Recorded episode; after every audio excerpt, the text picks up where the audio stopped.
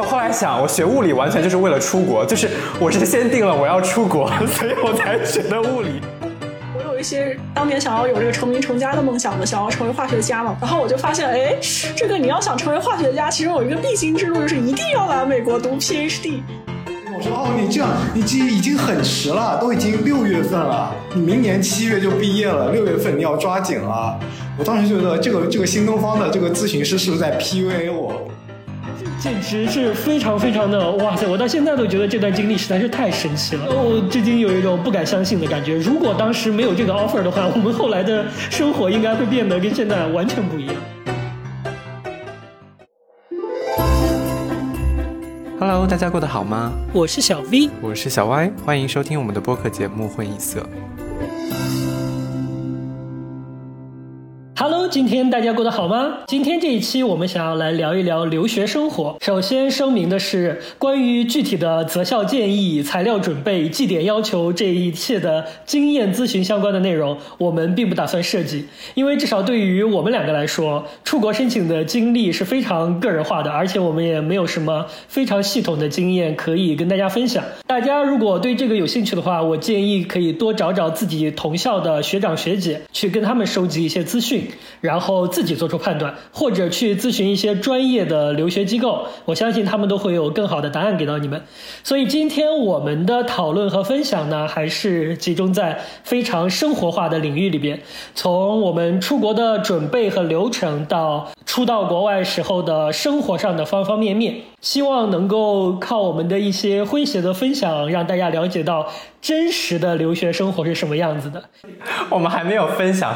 你就诙谐的分享了，没有自己因为我就预测我们一定会很诙谐，因为就是我们可以看到国内有很多关于留学的影视剧，以及各种各样的江湖传言，会让大家对留学生这三个字有一种莫名其妙的刻板印象。包括前一段时间，我记得是哦孙红雷他们拍的一个什么电视剧，然后那留学生出了国外，就是留学生看了能原地气死。就是什么事情都不要干，天天 party 豪车，然后又雇别人帮他写作业什么的。就是 我们想告诉大家，那一切都不是真的，不是真的。广大的留学生并不是那样。然后今天我们请来了两位嘉宾，一位是以前来过我们节目的阿拉雷同学，然后阿拉雷同学是目前 PhD 马上就要毕业了，然后让他再跟大家来打个招呼吧。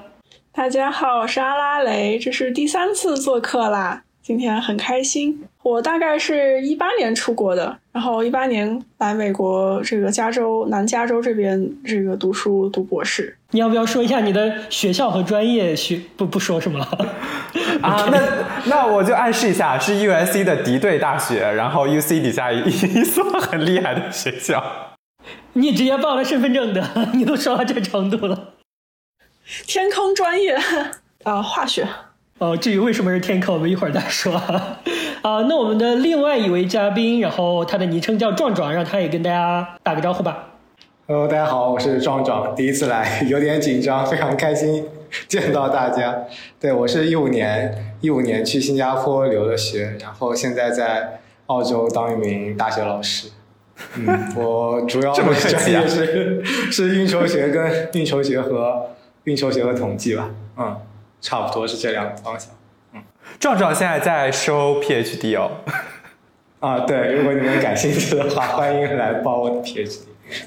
就是壮壮是我们这里边，呃呃，阿拉蕾还不确定，但是就是是我们这里边，然后非常年轻的三十岁就当上了 AP 的成功人物，成功模范。没有没有，就是给大家介绍了一下之后，今天的嘉宾阵容大概就是这样了。然后我呢，我呢。不不，我们得介绍啊！那个并不是所有听我们播客的人都知道我们的背景啊。大家好，我是小歪，然后我是一六年出国，我第一次出国 就是一六年，然后在 U S C 读物理博士，嗯，现在还在美国，现在已经把过去学的知识完全都忘光光了。那我也要简单说一下吗？我跟小歪来自同一个大学，然后我们去了同一个学校，呃，同一个系的 PhD。然后只是我们的导师不一样，然后后面的一切人生轨迹都是一样的。Oh my god，听起来好糟糕，完全没有任何新意。总之就是这样啦。然后我们想要聊的第一个话题是我想知道在座的各位都是什么时候有出国这个念头的？我给大家先抛砖引玉一下，我的整个大学期间是大三、大四开始准备出国的，但是在我开始准备出国之前呢，我是完全没有考虑过出国这一回事的。第一是因为这个事情它首先不在我的视野里，就是我是一个视野非常局限的人，就是我需要别人把这个讯息首先带进我的视野里，我才知道有这么一个选项，然后它才会出现在我人生的可能。性里面，首先在大一、大二的时候，这个事情就不在我的视野里。其次呢，因为我到大学之后，我的绩点一直就是非常的挣扎，也不说在我眼里吧，我觉得整个科大就有这么一个氛围，它就是似乎你的毕业去向是三个档次，最好的那一档就是出国，然后第二档的话是保研，然后再下的话就是考研、找工作等等等等。这是我的观察啊，仅代表个人看法，但是这是我对科大的观察，所以我们自然而然的会觉得，你只有成绩是最好最好的那一批。期你才会考虑这个事情，而我的绩点很挣扎，所以我也没有考虑过。然后一直到大三的时候，小歪开始说，我也不知道，一会儿让他讲一下他为什么会考虑这件事情啊。反正他是要准备出国了，然后就带着我一起出国。然后我就在想，那我要出国吗？然后要不试一下？因为我。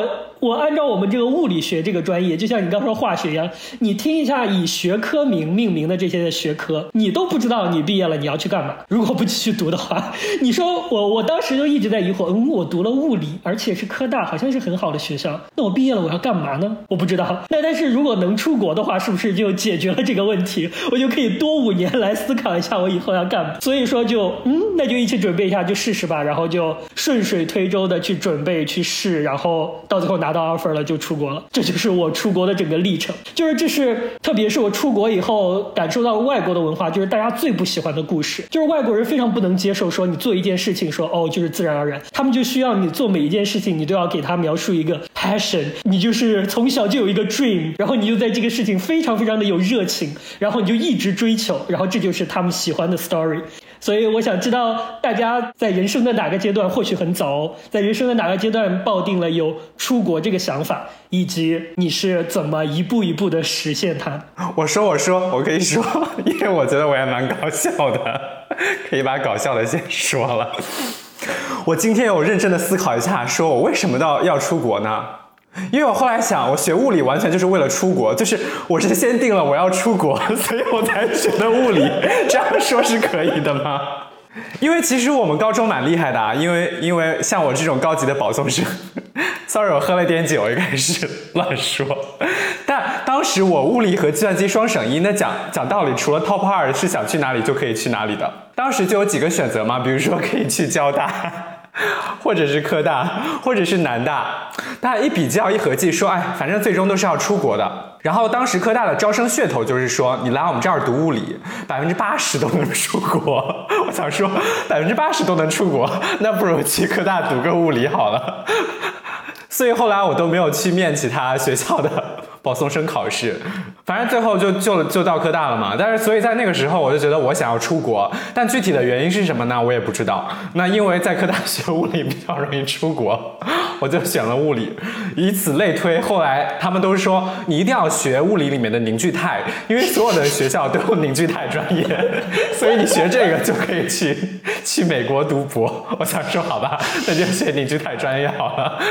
我对我对这个专业完全没有任何的热情，就是。完全是因为大家说这个好出国，所以学这个，真的好糟糕。好，然后后来我发现这个事情其实是一个陷阱，因为你发现你到了科大之后，你的选择变得很很少，你就只能出国。因为我以为出科大出国率高，是因为大家真的非常厉害，所以来了才能出国。但你发现其实是科大出国率高，是因为大家没有别的选择。没错，就是没有其他的毕业出路。对，是，对，是因为选项太少了，就是它它这个 diversity 太低了。嗯，在交大活动又多，然后你的选择也多，你直接留在上海，其实好的选择也挺多的。如果你留在合肥，所以大家很多人都会出国，而且科大这方面真的非常的畸形。就是很唯 GPA 论，然后就出国啊什么的，这些都是都很严重，所以就有很强的鄙视链，然后大家都很卷，因为没有那那种乱花渐欲迷人眼的大千世界，你 就只能学习，就就如同在科大啊，在科大就如同现在在湾区一样，大家每天都是 package kids 学校 anything，在在科大就是 GPA。GRE 对 GRE 托福，哎，就是这些东西，就是推荐信、数研啊。但反正我是先定的要出国，然后因为当时也考 Top 二没考上嘛，考保送生没考上，所以最后就觉得还是去科大好了。反正最后都要出国，甚至我跟当时有一个朋友，我们一起做物理竞赛，然后他说。我不想在科大待到那么久，哎，我觉得我们应该，比如说大一、大二就转到美国的本科，是可以做到的，你就是直接转校就可以。然后其实也比也挺容易申请的，这也是一个渠道嘛。当当然本科比较贵，那另说，但是这是一个可行的出国方式，你就可以比较好、比较早的出国。那你一旦拿到了美国的本科学位，你再去申请他们的博士或者是呃硕士会更容易一些啊。所以那个同学他最后就这么做了，他就大二就从科大离开了，他也是科大物理的，但他大二就到。在那个美国的一个大学，对，所以我对我来说，我是先决定那个要出国的，然后再看看什么学校、什么专业好出国，再去念一下好了啊，大概是这样。那我们来听一下阿拉蕾怎么说。为为什么刚才提到科大的时候，我感觉阿拉蕾好像有很多想要 comment 的地方？你对科大很熟悉吗？因为不不是不是是因为是因为我很多好朋友在科大，然后我我那个大学的时候没事儿就跑科大去玩去找他们玩然后特我我跟我可以跟你们说，我在上初中的时候，我的高考目标就已经确定了，就是科大，然而没有考上，所以我的所有这个来自科大的人都是非常的这个，就是到目前为止我都会很崇拜。呃，那你给大家介绍一下你的背景好吗？你你是来自我们就是国内哪个省份的？呃，我是国内来自山西省的。然后呢？但是我本科是在中山大学和香港理工读的。你为什么我想要提一下这个省份呢？就是因为我觉得科大除了在某些省份之外，在在很多省份它的名声其实不是特别好，它都会排到非常后面。不是不是不是不是这个原因，是因为家里面有人给我灌输科大就是好地方，一定要去科大。而且在初中的时候，是谁？这个罪人是谁？呃，父母双亲给我灌输的。但是香港理工讲道理比科大好非常多哎，没有啊，到就是目前为止，我心目中还是科大很就觉得很强，包包括我现在读博士吧。如果要谁我要知道谁是本科是科大考过来的，我就觉得你确实很牛逼。我会 assume 你物理肯定很好。对，然后，然后是这样，是我这个高中有一个同学，他呃，高中有一个好朋友嘛，然后他当时一个男生，然后他当时是这个，呃，跑到科大这个考到科大少年班嘛，然后，然后我就更加崇拜他了，然后，然后这个什么寒暑假或者什么有什么小假期就老往科大跑，结果一去科大，这个正好把他室友也给混熟了，然后他们就一共四个人就老带着我出去玩，然后什么包括你们什么教室自习室我都做过的啊，合肥哪有中山大学好玩啊？嗯，我我出国的原因，我是正好相反，我是先决定学化学。然后学了化学，这个上大一的时候，当时也是不知道为什么，呃，就是知道一些什么亲朋好友也是学化学的嘛。然后他们这个不知道怎么就发现，他们好像对这个学化学去美国读 PhD 就也是有一种这个油然而生这种崇拜感、优越感，对，有一种执念。然后我当时一想说，嗯，呃，一些学长吧，我想他们这个水平都能出国，那我不是也行吗？然后我当时就下了个就下了个决心，老娘要出国。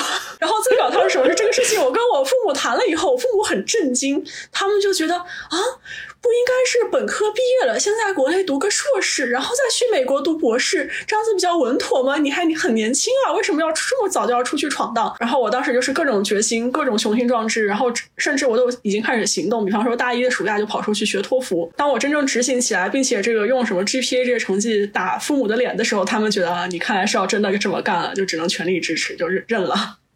对，反正当时就读博士是有一种执念嘛，然后加上这个，比方说我内心一直梦想是考科大，对吧？然后但是高考最后通就是通过高中三年学习，并没有达到这个能进科大的门槛，所以说就是心里面有一点灰心丧气嘛。然后上大学就一直有这种执念，就觉得嗯，那我还要去更高的地方，就是就就是有有点这种一雪前耻的感觉，然后就就把目标定的比较高，就这么就跑出来了。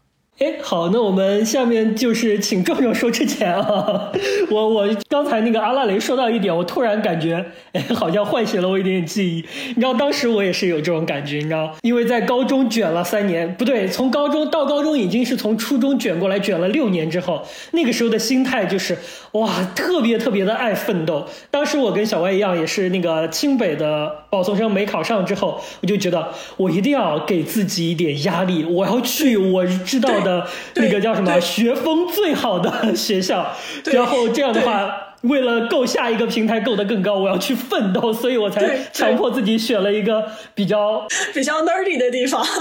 对，所以我才选了科大，你知道吗？但是到后来，我奋斗了奋斗了不到一两个学期，我发现，哇塞，到了大学之后，大家都太聪明了，我好像奋斗了一下也没有什么用，还是躺下吧。然后就觉得，那我为什么要来科大呢？还不如去一个花天酒地的地方。当然不是说其他学校就是花天酒地啊，去一个可以花天酒地的地方不好吗？好，我们收一收啊，我们来听一下我们最年轻的 AP 这个壮壮，他当时是怎么决定要出国的啊？其实，其实我老婆问我问过我这个问题，她在问我这个问题之前，我甚至没有意识到这是一个问题，因为我我我们的是在新加坡遇到的嘛。他就跟我说，他来新加坡是因为他有一个关系特别好的学长，他是在西安交大，比他大三届的一个学长，然后那个学长就一直带他去做社团啊，去帮他开阔视野。然后他就觉得那个学长就后来来新加坡读博了，他就觉得嗯，我应该像他一样，也应该去出国去看一看。他说他他他想的是去去去交大安泰念个金融的硕士之类的，但是就是从来没有想过要出国。但是后来就发现，哎，大家出国了，我英语又还行，我干嘛不出国呢？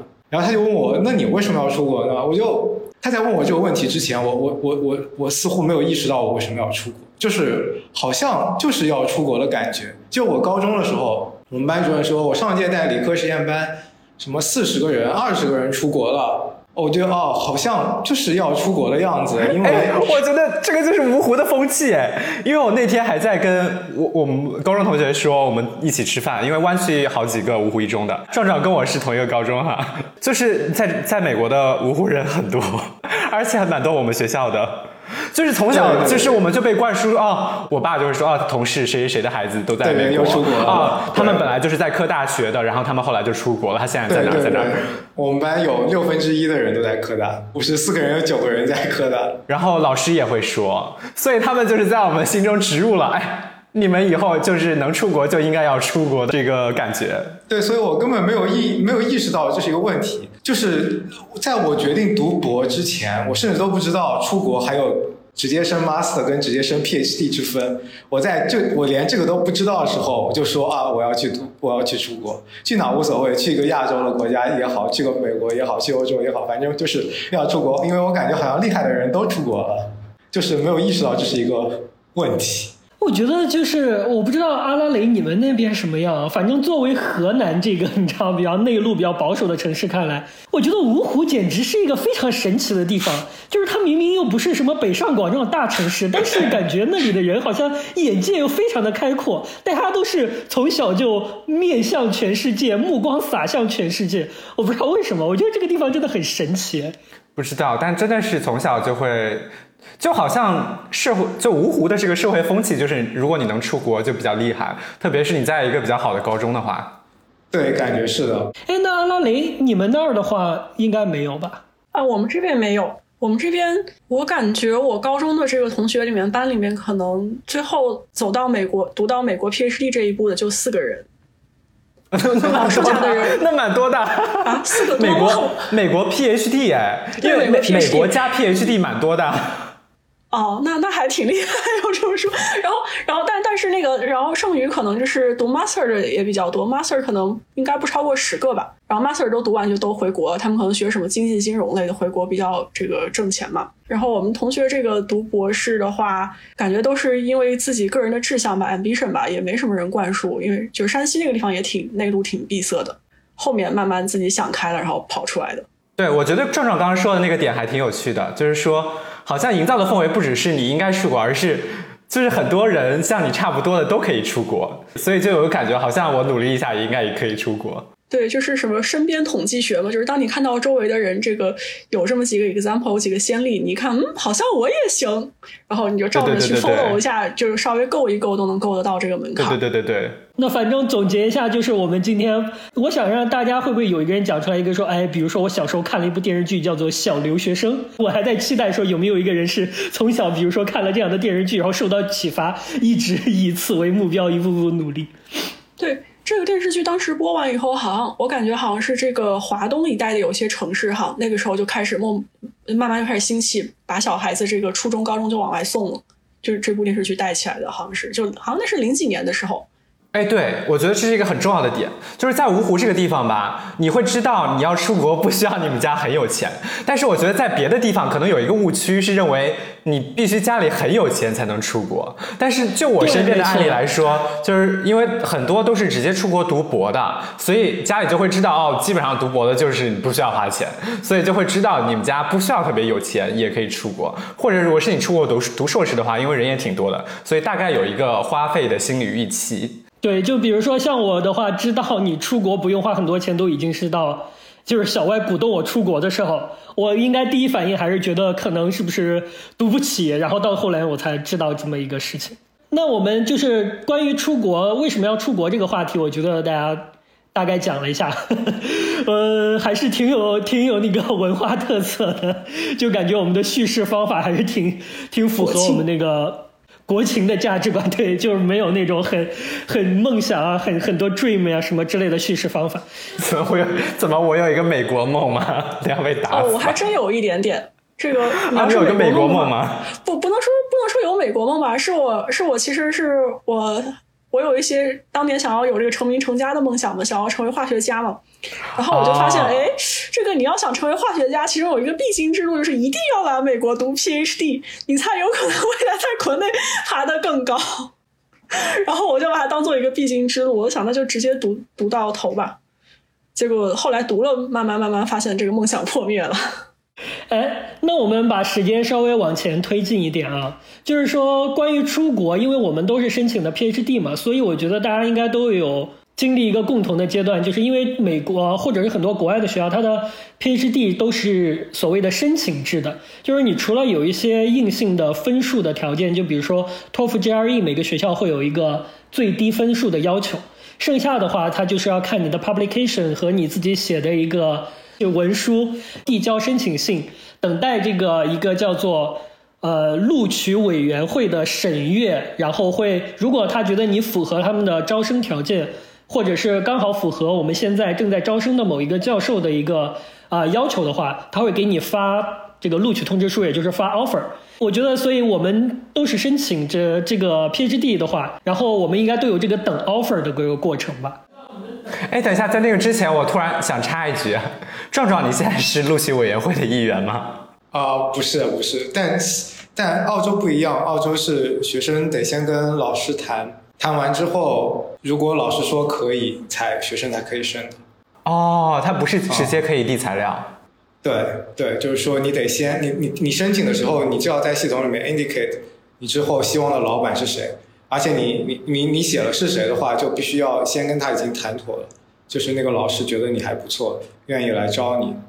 哇，那这个更严格，更难一些。对，一般这个是英联邦国家是这么搞的，我知道是香港、新加坡也是这样，就最好是你跟老师、跟老板、未来老板是这个点对点，就是点招，就是你你提前跟他套词要聊好，甚至都要聊到你未来课题准备做什么，什么 research proposal 可能还得象征性的写一写。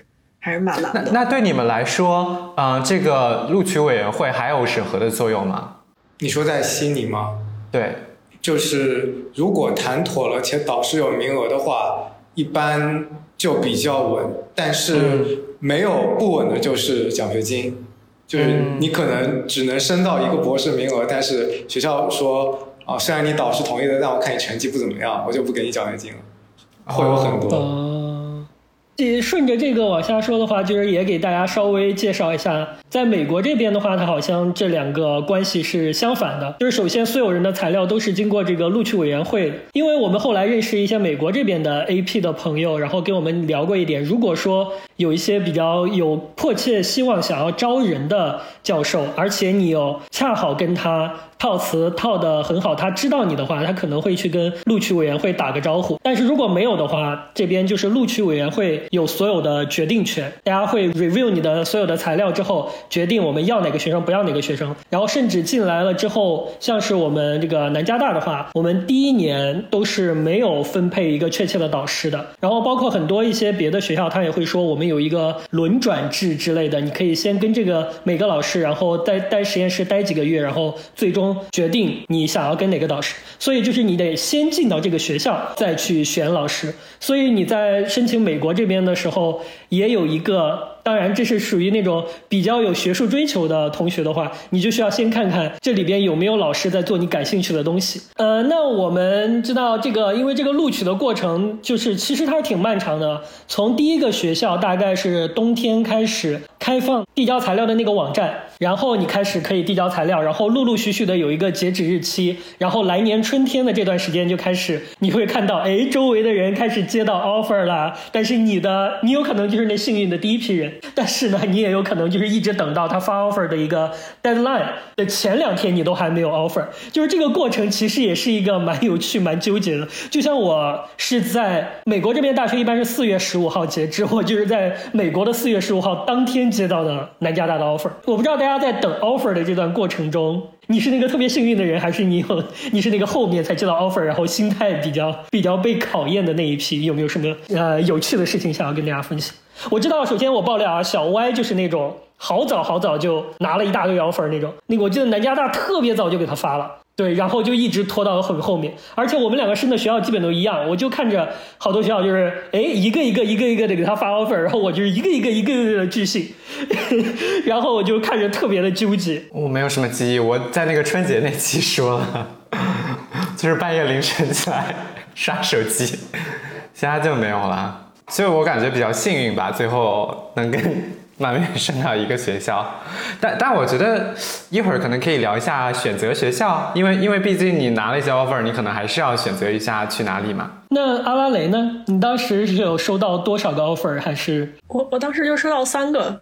然后也不是很多啊，就是我我申请学校大概也申了十几所，但是是分批次，就是分一些档次的嘛。最先到的那个 offer 其实就是我最想去的，就是最也是我 offer 里面最好的。然后就是十二月十几号就拿到了，我去！就而且你知道你知道我你知道我是压线投的，是十一月三十号投的。然后十二月，可能他们是倒着 review 的。然后十二月，然后十二月十几号是忽然收到，嗯，你有 offer。哦，当时哦，我跟你讲很很有趣事情，当时是我在香港那会儿期末考试前的一天，然后这个忽然收到这个 offer，然后我当时还欣喜若狂，但是又又告诉自己一定要谦虚，一定要稳住，明天还有考试，千万不要崩了，考试还没有准备好，不要乱来。但是但是还是没忍住，可能就跟室友还是跟谁说了一下，然后全班就传开了。然后就是你现在的学校是吗？啊，对对，哇！然后，然后，然后当时就过了个很好的年嘛。这个扭头我就跟父母就说：“哎，搞定了这个事情。”然后父母也是欣喜若狂，尤其是我爸，他是绝对就是他不相信的。他对我的想法是：还是州立学校随便找一个能上的就行了，管他呢。然后春节的时候真的就是很很开心，就仿佛这个家里面中了状元一样的感觉。过得很好，完了，我觉得我今天在这里会是唯一受伤的那一个。哦不不，你你你没有受伤，不过后面后续我后来这个来到这个学校的时候，我也知道我这个 offer 是怎么回事。呃，可能是 committee 里面有一个人，他觉得他觉得以我的水平要够更高的学校，他也够，我也够不也够不到。但是更低的学校，我可能也不屑于去。于是他就很斩钉截铁的这个给我发，因为他觉得他觉得我是最有我可能性是最大可能会来的。啊，对，游戏系就是这样的。对他等于是给我挖了个套，就让我跳下去，然后我就跳了。没错没错。可是，对，可是给他发 offer 的这个学校，就是 USC 的这位对头学校，已经是非常非常厉害的了，好吗？对，就是我可望不可及的学校哎。他觉得你就是非常 qualified，就已经证明你已经很优秀了，好吗？对对对对对。对，如果 over qualify 的话，UC 会 pass 掉，在 committee 的时候就会 pass 掉。也没有特别 over qualify，就够更高的学校也够不到的嘛。最有可能就是去这儿。而且事实上，我当时投的所有学校里面，可能这所学校就是我投的最好的。没，我我也没有更大勇气去投其他学校。那那壮壮呢？你当时等 offer 的经历是怎样的？我我其实非常特殊，感觉没有任何参考价值。就是就是像我刚才说，我一直觉得我要出国，但我甚至不知道该如何准备出国。然后，呃，我是二零一五年本科毕业嘛，所以我是二零一四年六月的时候，也就是大三都下学期了，然后新东方搞了一个免费的那种咨询讲座，我就随便去聊了聊。然后我说啊，我想升一升博士啊。他说哦，你都大三下学期了，就二零一四年六啊，是二零一四年。二零一四年六月，申请季已经开始了。对，申请季已经开始了。我说啊，我什么都不知道呢。说我托福考了，但也没没考没考多少，准备再考一次 GRE 也没考。然后老师我也我我也没有套词过。然后说哦，那你有了解过你这个领域有哪些老师做得好吗？然后发了论文，我说哦，论文我都没有看过。然后他就跟我说哦，你这样你这已经很迟了，都已经六月份了，你明年七月就毕业了，六月份你要抓紧了。我当时觉得这个这个新东方的这个咨询师是不是在 PUA 我？就是我就觉得哎呀，还还有一年呢，还早呢。哎呀，我这是。课都没上完，先让我把课过了吧。然后后来就发现，啊，真的，我我我我我原来真的已经来不及了。就我当时没有很有很强烈的愿望去美国，我就觉得啊，出国去一个还不错的学校就可以了。欧洲、加拿大、澳大利亚、新加坡，甚至香港都都都都都可以了，就出去看一眼嘛。然后后来我就发现来不及，之后正好我们学校有一个跟新加坡合作的项目。我就屁颠屁颠去找那个老师聊一聊，说啊，我记得你你你你大二上我的课，我记得对你印象特别深，很好很好，你赶紧来申这个这个项目吧。然后他说我可以帮你保证什么，你肯定可以的。然后那边会有老师九月份来面试。你你就随便说一说，我也是面试官之一，我到时候强推你一下，肯定没问题。我说啊，好吧，挺好的，那我就去新加坡吧。NUS 好像也是一个很不错的学校，我就所以我就等于是六月份我知道来不及之后，八月份跟老师聊了聊，就决定去新加坡了。然后所以是新加坡国立是吗？对，然后他的意思是你没有问题的，说你成绩还不错，然后我对你印象又很好，然后我那边有 connection，我。把你强推一定没问题。我说啊，那那好吧，我就不升美国学校了。我甚至我后面就升了几个港校保保底吧。我甚至都没有升美国学校，我怕万一升到了，我不不去又不好，去了这边老师又得罪他。说哎，我觉得新加坡挺好，离家挺近，我就相当于很早就确定下来了。嗯，没有任何那也太幸运了，其实那整个就是一个大走运哎。对，就是没有什么参考价值。投简历啊，然后等 offer 那段煎熬的过程都不用哎。对，没有，所以我我我会，我甚至在读博的时候都经常刷论坛，看到啊，又是大家焦头烂额的等 offer，我说好，我好幸运，没有 没有经历过这个过程。哎，所以新加坡需要准备文书，然后考 GRE、考托福吗？也也是要的，我要走正常的申请流程。但实际上已经内定了。我感觉是那个意思吧。所以我就，但这是定点了，这是定点学校。我知道新加坡从高中是不是就有这种，初中、高中就有这种定点的，高中就有，对。小帅就是嘛，对吧？对，对，甚至初中、初中都有的。如果初中去了，甚至还要服兵役，有可能。对，我也听说过，而且我们高中也有这个项目。然后当时我们班上还有一个女生，就直接就去了。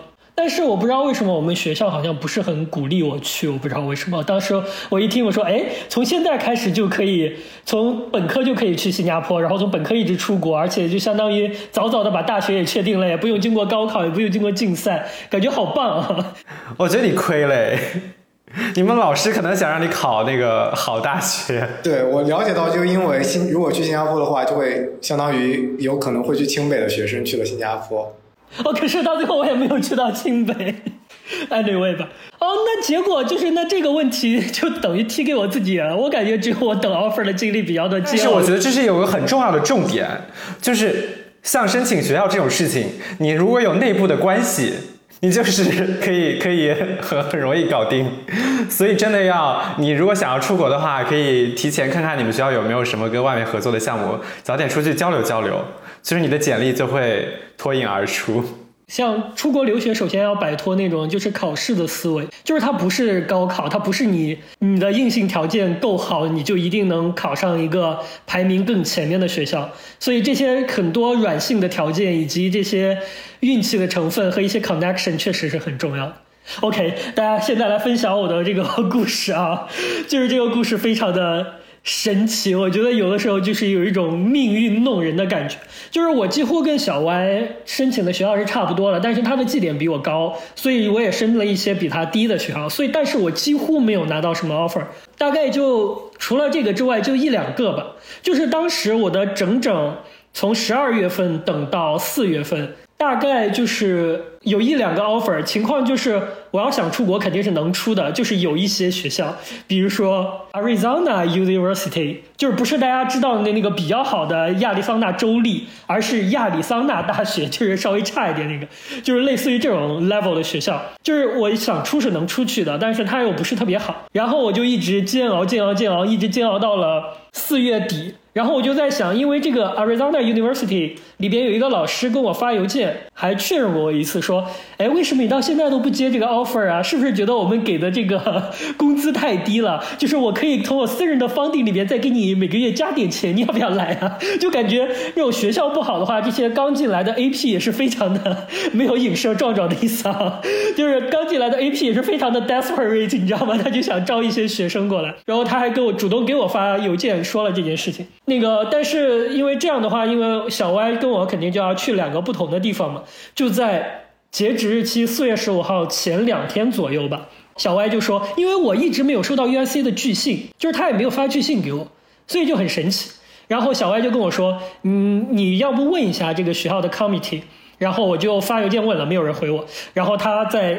只剩两天就截止的时候，就跟我说，你就别问，他就说你就别问那些教学秘书。我现在告诉你一个人，这个这个教授是给我发 offer 的人，我觉得他应该是那个有话语权的。然后你就直接问他。然后我就抱着死马当活马医的态度，然后就给他发了一封邮件，然后说，哦，我有一个 best friend，他已经决定，呃，他他还没有接收这个 offer，但是如果你能给我 offer 的话，我们两个都会立马接收。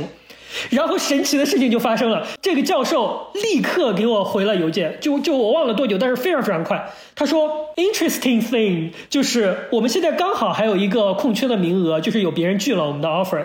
然后我现在正在 review 剩下的就是那个 wait list 里边的人。然后我刚好又看到了你的材料，如果说你能够确定我给你发这个 offer 你就会签的话，那么请你明天。在某某某某时间，也就是你的午夜，你可能要熬个夜。然后在这个时间，请你守在电脑前。我会在 deadline 截止之前，因为 deadline 截止是美国的四月十五号中午十二点左右，所以他只能早上上班给我发，然后我只能在晚上大概有几个小时的时间去签这个 offer。然后他说，在那个时间你把它签了发回来给我。如果你能答应的话，我明天就把这个 offer 发给你。我我当时我都不敢相信我的眼睛，我说这是真的吗？然后我至今还记得，我还留着那个邮件的全文，我们当时把它贴在了我的 QQ 空间的说说里边。然后我就说好呀好呀。然后第二天，然后我就等到了午夜，然后他果然就在午夜给我发了一封 offer 过来。然后我大概用了十分钟就签好，就给他回过去了。然后我就跟小歪，然后一起来到了 USC 的物理系。这简直是非常非常的哇塞！我到现在都觉得这段经历实在是太神奇了，然后我至今有一种不敢相信的感觉。如如果当时没有这个 offer 的话，我们后来的生活应该会变得跟现在完全不一样。所以我觉得这个事情真的是有一种上天注定的感觉，至今想起来还是觉得非常的幸运。太牛了，太厉害了，真的是。哎，那我可以说一下我是为什么选 USC，因为我当时有一些 offer 的，但当时我主要纠结的是应该是 NYU，然后嗯 Georgia Tech 和 USC。然后大家都说哦，如果你要做学术的话，就不应该去 USC，因为 USC 的物理系很烂。然后后来我就多方打听，但后来有个关键性的、决定性的因素让我去 USC，大家知道是什么吗？有 Master 项目。对，如果你来 USC，USC 不仅允许你读一个 Master 的项目，就是比如说金融啊、计算机啊什么的，而且它支持你。给你钱读，然后并且支持你完成这个项目，所以我想说，哦，那去了找工作应该是可以的。再加上我吃了本科的苦，去了一个 鸟不拉屎的地方，我想说还是不要去 Georgia Tech 这种地方了吧，要不去纽约，要不去加州。然后大家说，哦，加州多好啊，天气多好啊，LA 那个地方真好，找工作也好找。我想说，嗯，对对对，然后还能读免费读计算机的 Master，我就想去吧，去吧。然后其实我很早很早。就是本科的时候，我就觉得我以后应该是做不了科研的，因为我科研能力实在是有点差。我想说，那最后应该是最终还是转码吧，因为壮壮知道我们高中就反正是计算机竞赛什么的，所以我很早就开始学这些。所以我想说，那既然最后都转码了，早点读一个计算机的硕士，反正最后找工作也好找嘛。所以最最终就决定了来 USC，而且当时还有科大的学长说，USC 是我的梦想学校，因为他可以读 master。然后我还屁颠屁颠的去问那个 U N N Y U 和那个 Georgia Tech，他们可能觉得我有病。我说你们那儿可以读计算机 master 吗？他们都说不行。我说那好吧。所以最后最后我就接了 USC。对对对，这个你看，美国好多那种比较高科技的企业，他有时候也会安排他员工去同时读一个 online 的 master 什么的。一般这个算是一种福利嘛？对对对，你真的好聪明啊！哎，这个决定做的真好，我都后悔不已。哎，这个有一个特别精妙的比喻，就是就是我们有个师兄，因为我们系有一个教授，他是物理系和。呃，计算机系这个项目的负责人，所以你要去读计算机这个项目，都是经过那个教授，他是一个日本人。然后那个师兄就描述说，物理系就是一艘大船在海上漂流，然后船上坐着一些猫猫，就是物理系的博士。那个计算机系的教授就就在后面疯狂的凿那个船，想把那个船赶紧凿漏，因为让所有的人都去读计算机的 master，没有人在做物理的科研。然后这就是 literally what happens to USC physics department。就是所有的中国学生，没有人最后在做物理了。物理的相关的东西都是要不去 EE，要不去计算机，最后就没有人在物理领域奉献自己。哇，太牛了！你们这个，你们，我觉得你们这个这是教务长还是什么？就这个教授真的是决策英明，太好了，给大家了一条生路。啊，这是我的老板。对，这个其实也是给大家一个提醒，就是说，如果选学校的话，可以关注一下这个学校有没有像隐性的这种福利条件。有时候就不要一厢情愿，非要去冲特别高的那种什么 Harvard 或者 MIT 这种，你进去也许会像进了监狱一样很痛苦。不如给自己留一点 backup，就是就是给自己留一点后路，多给自己一些这个自由这种选择的空间。对，但是我想眼里边只有 Harvard 和 MIT 的人大概大大概听不懂这句话。他说我就是天之骄子，你在说什么？我不需要你们这些平民的后路。其实这个也是统计学嘛，这个有时候我也会去专门看这 MIT 某些课题组的这个学生的出路啊什么，会去我也会去大概看一下，然后发现其实可能还不如就是像你们系这么好。对对，是真的，就是很多学生可能在那儿辛辛苦苦干个五六年就一篇文章，这个就是有点吃亏了。首先，你得明白你出国是想干什么吧？就比如说我跟小歪的话，我们一开始就没有打定要走学术这条路，所以我们就可能关注这些歪七扭八的事情比较多一点。但是如果真的是要做学术的话，可能他的关注点还是在老师以及实验室的这个发文章的科研能力上面。嗯，然后我觉得就是说，如果你一开始就打定主意以后应该不会做科研，那那你就可能把视野放到，比如说找工作啊、转专业这种。或者是比较容易毕业啊，这种比较 flexible 的事情上，不要追求，啊，一定是最好的学校。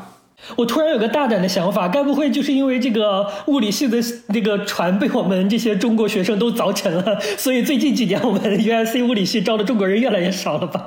我感觉这期 podcast 如果播出去以后，等于是给 USC 这个物理系打响名声，大家全知道有一个 骚操作可以这么干，真的，这真的是很好的广告。OK，我们我们聊点轻松的啊，跟这个选择不一样的话题。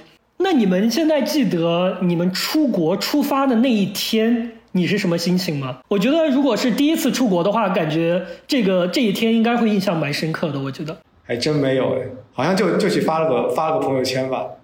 因为我第一次，相当于我第一次出国之前去美国交流了两个月，就下飞机的那一瞬间，就赶紧发了一个什么 “Hello California”。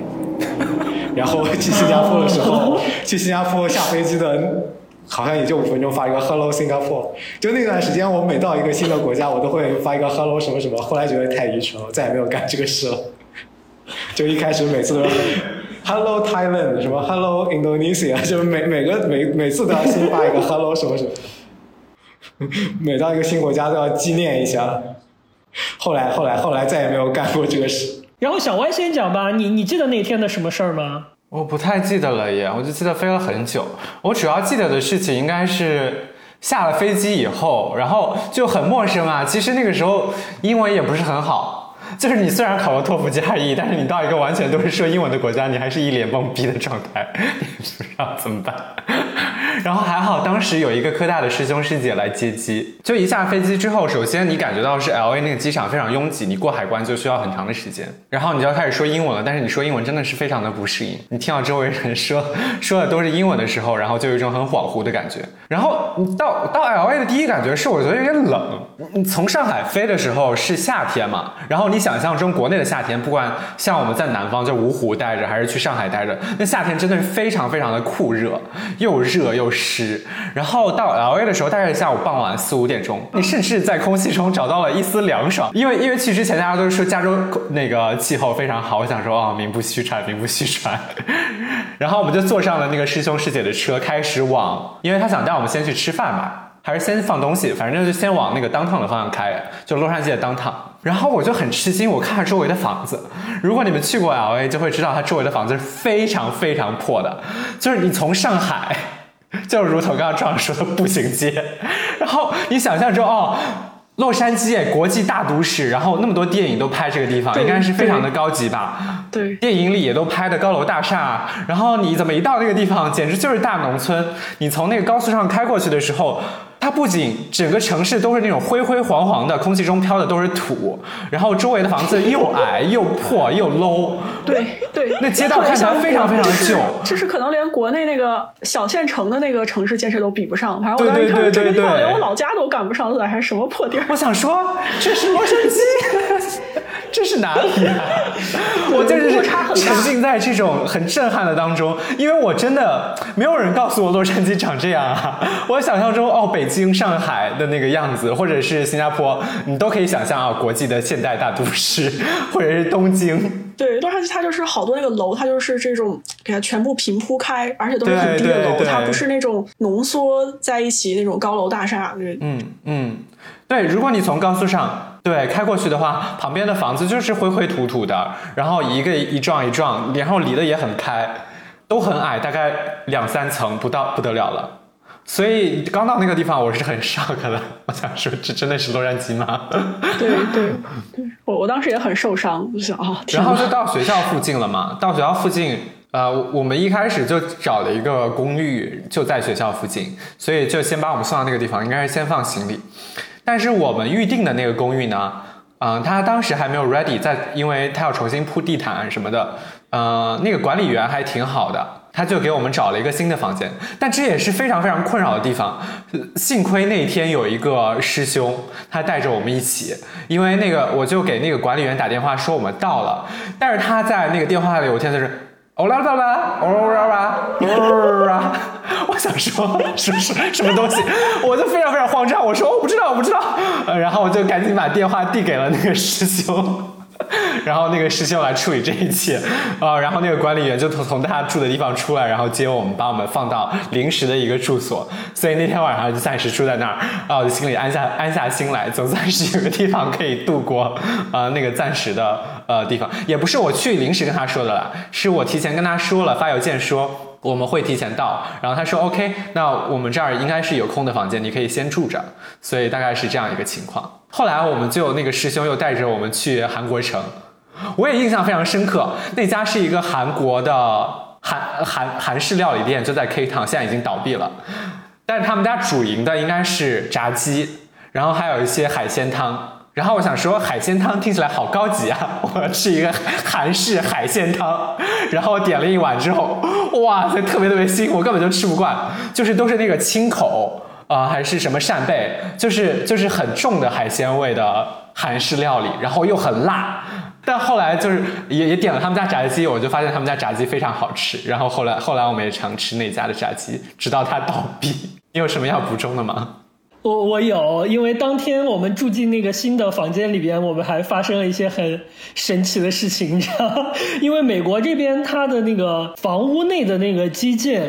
跟我们的这个国内的房间一般都有很大的不同。首先，那个客厅里一般都是没有吊灯这种东西的，就是所以我们在一个临时的房间里边，我们肯定也没有买灯，然后一到晚上就是乌漆嘛黑，那客厅里边啥都没有，只有那个手机的一点点亮光。然后呢？呃，因为我们国内的那种淋浴头，你知道吗？一般我们的那个逻辑是，那个淋浴的把手是往外搬出水，然后左滑右滑是变凉变热，对吧？但是呢，那个我们去到那边之后，它那个浴缸上面那个把手，我就搬我就搬，但是它往外搬不了，它搬不动，然后我就不知道该怎么弄，我又不敢硬搬，或者把它搬坏了。我说，嗯，我我我就猜测，我自作聪明的猜测，我说，嗯，可能是是一个他们给我们临时安排的房间，所以这里大概没有通水吧，然后所以就没有办法洗澡，我们就以为没有办法洗澡，你知道吗？然后我们就想了一个什么办法呢？我们发现那个厨房的水池是有水的，而且这边的厨房的水池呢，它就是也有热水。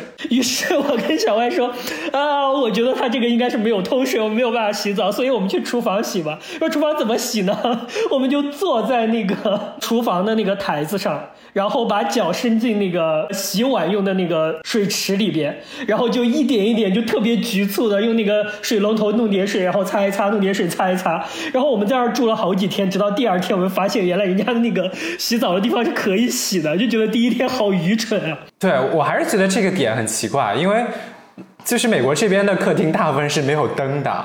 没有任何灯，但它是厨房和厕所都是有灯的，所以所以你客厅的灯得自己买那个落地灯。我不知道新加坡是不是这样。新加坡跟中国很像，很像，对，都都有个大吊灯，所以不会有这种困扰。真的是晚上就非常非常暗。而且澳洲好像也也也也都有的，也好像有的吧，嗯。就是你们可以说一下，你们刚到当地的时候是怎么找的房子，然后住的房子大概是个什么样的等级吗？哦，我当我当时刚到美国的时候，就住的是我们学校那个研究生公寓租的房子，但是我们那个公寓离学校校园比较近嘛，所以它房租很贵。基本上你一个月的工资拿到以后，付完房租可能就只剩几百刀了，然后你就只能抠抠搜搜节衣缩，就是省着用，就几百刀要供自己一个月，很艰苦的。所以，所以这是你去之前就定好了是吗？对，这个是要抢的，就是你可以提前预定。那是几人间呢？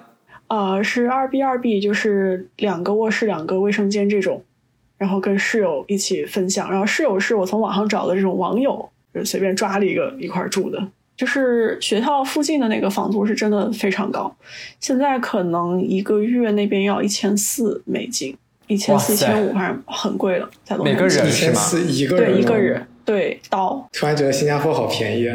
对，然后而且特别是学校给的这个公寓，还是房子户型是比较小的，天花就整整个那个天花板那个挑高也不是很高，就是你住进去时间久了很压抑。然后我就搬出来了，搬出来以后，后来自己租房子也遇到过一些奇葩的事情，就是有一次租房可能就疑似可能屋子里面进了小偷了，但是也不知道，就说不清。也没有任何监控，什么也调，就是也查不了。然后我当时还这个还报了警，让警察至少进来逛一圈。万一这个周，万一什么哪天这些什么周围什么 homeless 这种什么小偷或者什么又进来的，对吧？至少先示威一下，就是震慑一下。所以丢了东西吗？就是怀疑丢了，是当时我的一个大学室友来洛杉矶找我玩，然后他来我家住了一天，呃，住了两天还一天，然后他就是说他钱包感觉。就是找不见，不见了。然后我当时，我当时说：“我靠，这个事情就搞得我很尴尬，就好像我跳进黄河洗不清了。”我是说什么？至少我得报个警，对吧？所以后来也没有找到。没有，没有。就是我住那一片可能比较乱。我还看我实验室也有人，他们也在那附近住。后面他们也报告，就也说在家里面可能丢了七八千美金。可是我的问题是，为什么会在家里放那么多现金？对啊，放了，是不是毒贩？对，然后还有一个老师，还有一个老师在那个在那个附近好像是有独栋的那个小别墅，然后他家里面还存了很多人民币。他是个美国人，他家里面存了很多人民币，然后一样也是这个有入室盗窃，把他人民币也给洗劫了。哎，所以那刚才有提到，那新加坡是住宿比美国便宜很多，是吗？对啊，我我我甚至甚至有点现在感觉有点身在福中不知福了，因为我我是随便选的，我们也是学生宿舍。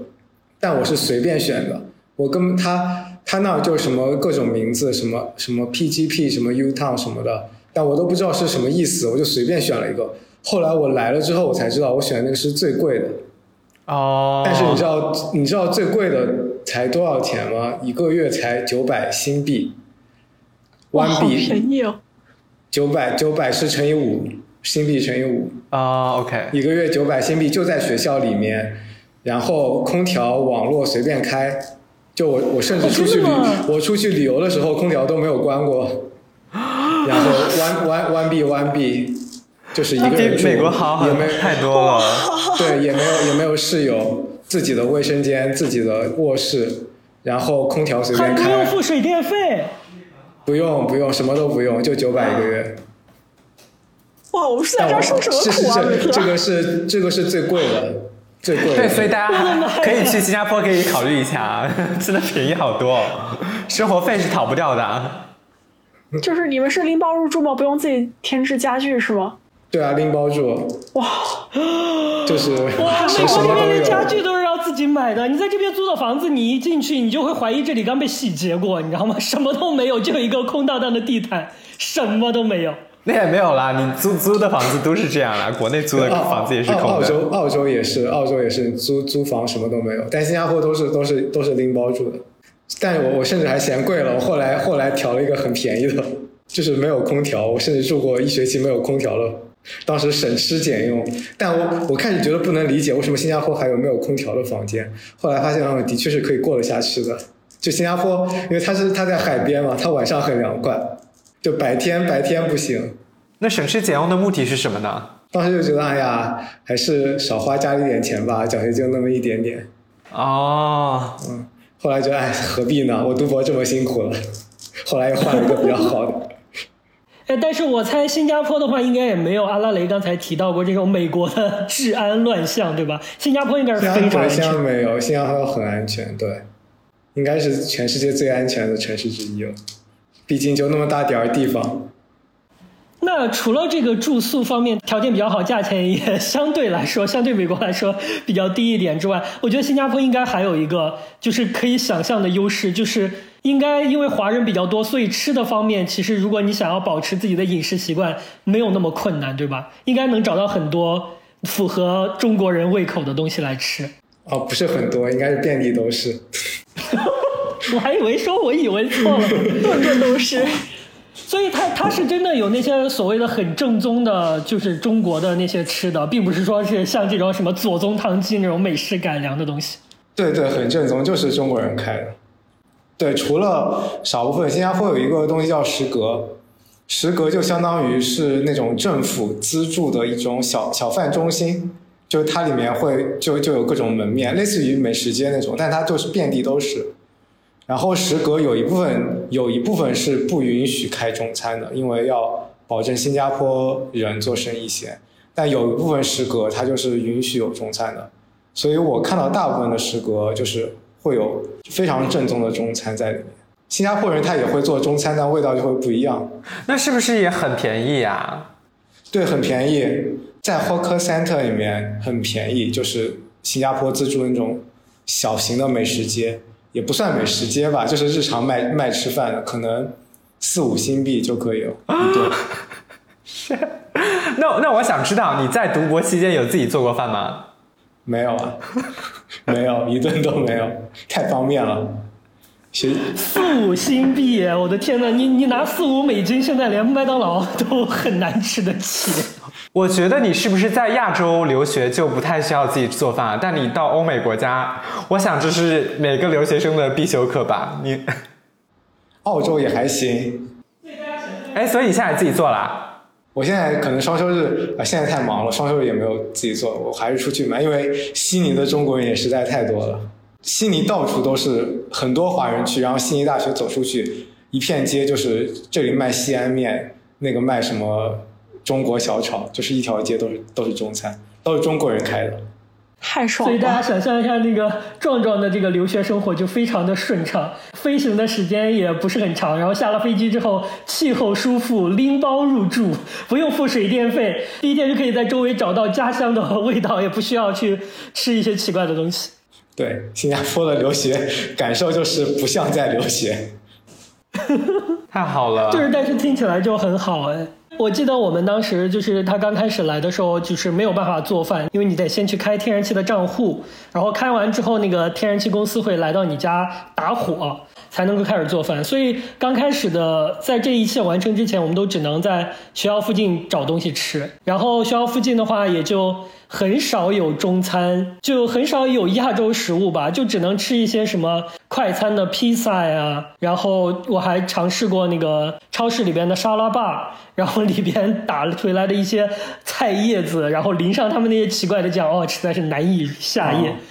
不过我说的四五新币，四五新币其实是一五年的价格了，现在也涨了不少啊。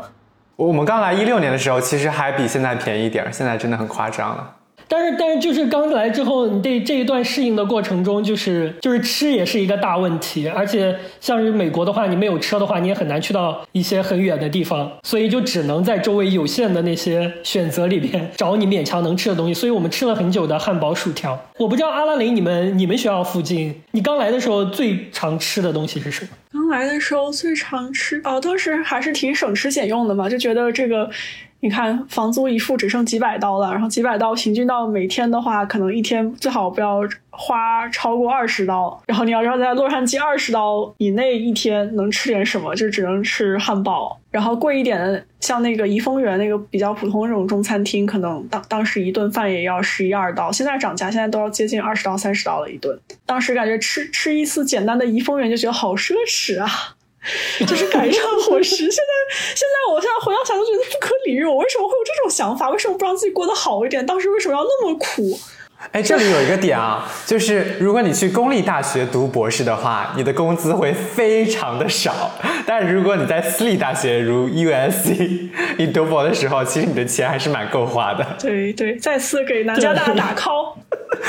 对，所以我就刚才在想说这个问题呢，我跟小歪倒是没有遇到，我们只是考虑到，哎，不知道该吃什么，已经没有什么可选的。但是它具体花多少钱呢？我们没有考虑过，因为刚开始第一年的时候，那个奖学金是不用交税的，所以南加大的钱就是付了房租之后，加上我们两个人就是完全够用。甚至你知道夸张到什么程度？因为我们第一年没有车。所以我们就只能够经常在家做饭。如果你想要吃中餐的话，以至于我们的花费非常的低，除了付房租，然后过了一年之后，第一年下来我竟然攒了哇美金哇，就是这是公立学校的 同学没有办法想象的，太厉害了你们！就是我们的情况大概是这样，我不知道那个壮壮和阿拉蕾，你们 你们大概每个月的花费是怎么样的？这是因为当时是博士第一年、第二年嘛，那会儿这个薪资还没有上去，而且而且那会儿物价啊，就是啊，就是科位之前，对，科位之前整体工资都是偏低的，然后科位之后可能这个工资稍微调高了一点，就稍微好过了一些。你们还有这个区别啊？啊，我我们好像每一年的那个薪资都不一样。我们也是每年不一样啊。对你到第四年、第五年就慢慢涨上去了，涨上去会舒服很多。哎，但是我们的那个调整，按我理解来说的话，它是根据所谓的通胀来做的一个常规性调整。但是我听你的意思是，你们年限高了是会有一个类似涨工资的机制吗？对对对，就是这两个它都有。如果没有扣位的话，就是根据这个不同的年级，它是会慢慢慢慢会给你涨一点，可能就涨个几百刀、几百刀，慢慢慢慢涨。但是涨得多了，就你到第四年、第五年，可能就是收入会比较舒，就是能让你过得相对舒服一点。然后还有是因为当时扣位的时候，那个通胀也学校也相应的调整了一下薪资水平，就整体又涨了一点点。而且现在我住的这个房子是学校这个当时排各种 waiting list 排下来，这个就重庆市那个研究生公寓就非常便宜的一个公寓。住的还不错，哎，那你在刚来的时候那段就是时间，有出现过钱不够花的情况吗？或者你会为这个事情担心吗？有有有，当时刚来的时候真的就是月光族，每个月都是月光。你想这个，我我也说，付完房租就剩几百刀，你几百刀你能干个啥？几百刀把这个手机费、话费什么每个月一交，呃，几十刀就没了。然后打打车又好多钱又没了，然后吃吃饭又没了，就是月光。哇，那我们跟我跟小歪真的是，你们真的是很幸福，你们很幸福。对我还记得我当时第一年的时候约系里小伙伴就去吃了怡丰园，就这么简单的一餐，我们两个都觉得很奢侈，就感觉是啊，一顿饭居然要十几刀，好贵。哎，对，因为我们刚来的时候，我记得还有一个，我觉得这个是所有从国内出国的同学一定会有的一个刚开始几天的一个共同做的事情，就是不管你买什么东西，哪怕你买一瓶可乐，你都要先把它乘以七换算一下，说，对，然后来说一下，哎呦，我操，这边怎么这么贵啊？哇塞，一瓶可乐怎么要七块钱啊？太恐怖了。但是就是你过了时间长了之后，你就慢慢的就淡然了，就就把那个所有的什么乘以七全部忘了，几块钱就是几块钱，你就当做是七块钱就好了。对，对。但是当我们接受了这一切之后，我们就发现，哎。这个钱好像完全够花，哎，就是感觉好像也不用在意那么多。我们甚至可以，哎，要不我们买几个游戏机吧，买个游戏机放在家里，好像我们也负担得起。这就是我们当时的那个情况。那壮壮当时嗯来的时候，新加坡那边的薪资好像听你来说也不是特别够用，是吗？嗯，还行，还行。我们也是 qualifying 之前和之后会不一样，就是我们 qualifying 之后会会涨工资，每个月会涨五百新币。哦，那涨了很多啊！对，原来是两千五，后来变成三千。哇，那给的蛮多的。怎么听起来两千五就很多？而且你的房租只要九百啊，那还是最贵的。对，如果在现在可能不大够了，但如果二零一五年两千五还是我感觉还是挺够的，因为我当时感觉一个月九百，然后我如果天天只吃食阁的话，一个月就是我如果不下馆的话，一个月六百就可以了吧。然后我就相当于，如果我什么事都不干，我就每个月可以省一千块钱。一千块钱就是五千人民币，是吗？对。但后来不行，后来就谈女朋友，就是我现在的老婆，然后就 开销就会变大。对，那也没有办法。那就是我们的又一个好处，开销也不会变大，只会省，只会省。两个人一起负担房租什么的，其实能省挺多钱的。包括你去购物啊什么的，哎，但是我可不可以这么总结啊？即使我们这其中好像过得最紧紧张张的是阿拉蕾，但是如果你是出国读 PhD 的话，就是你只要申请到这种全奖项目，不怎么花家里的钱，然后自己负担自己的生活支出，这项是完全可以做到的。我可以这么说吗？对，基基本上这个父母不用出多少钱。所以说，也就是给广大的朋友一个信息，就是说，如果你是像我们一样来读这种 PhD 项目的话，可能可以破除一个误区，就是那不需要你家里很有钱，他甚至只需要你最开始来这里带一点启动资金，然后这边学校的一些支出。呃，在合理的生活方式的情况下，是完全足够 cover 你的生活的。而事实上，我觉得这好像也是很多学校制定研究生或者是博士生的一个薪资标准的一个重要的考量。他会考虑当地的物价，他不会给你过多，就是他会给你一个刚刚好让你在当地维持生活的这么一个钱。特别是公立大学，因为这也就是他们给你薪资的一个目的。毕竟你主要的目的是来读这个 program，也不是来工作的。说到这个花费之后，我想知道，我我觉得这个题的话又把壮壮排除在外。我想说，去国外读书的话，你最开始一定会有一些 culture shock 吧？但是新加坡应该没有吧？新加坡其实新加坡的 culture shock 反而是他们那边的人更注重中国的文化。就比如说，我们过年的时候已经很没有年味了，但新加坡人过年一套流程要非常标准的，要什么？早上还早上要怎么样，中午要怎么样，然后要吃什么，就是那个叫捞什么东西，捞鱼生是捞鱼生，对对对，是，对捞鱼生，就是他们跟大陆相比还保留了更多的习俗，就是春节这种。然后他们中元节过得也特别热闹。中元节是干什么？中元节是干嘛的？就是鬼节嘛，就是祭祀先人。七月十五。他们中元节除了烧纸以外，还要做木偶戏什么的，就是搞了要把这个白事搞得很热闹，就做成一个中式万圣节的概念。可能吧，就是经常会就是在在那个附近就会楼下就会摆木偶戏，他们在那儿唱，还挺有意思。对，而且新加坡人他们就当地人还是他是比较尊重这个内地过来的学生的。如果你是在香港的话，可能会感觉到是有些隔阂的，但新加坡好像就是没有这种感觉。嗯，对，新加坡感觉，尤其是我们读博的时候，都要做那种 discrimination 的那种 test。啊，我们也有。而且新加坡人他们讲普通话讲的非常标准。哦，是吗？对比对比香港、澳门人讲普通话还要标准。对，因为他们基本不会讲粤语嘛，像香港人就是讲粤语，所以他们不怎么会讲普通话。如果新加坡华人的话讲中文就是说普通话，对，而且新加坡华人好像也是会使用简体字的，对对，都是简体字，就是完全你可以跟大陆生活是完全对接，非常舒服。对，在新加坡，比如在公交、地铁上，你就会看到四个语言，英文、马来文、华文跟泰米尔，应该是北印度那边用，就是这四种语言都是它的官方语言。你在地铁上看标语，或者是它的那个那个纸币上，就是现金纸币上印的钱，就是都是四种语言都有。就他要保证四个种族是平衡的。虽然华人在新加坡有四分之三，占了大部分。哇，那感觉新加坡那边真的是，如果你过去的话，好像真的可以无缝的，第二天就无缝的融入当地的生活。那那我来接着说吧，我就想说，先说那个吃的，我刚才有一点没说，就是餐车，你忘了吗？我不知道 UCLA 门口，我现在已经说了，你们学校门口有没有那个餐车？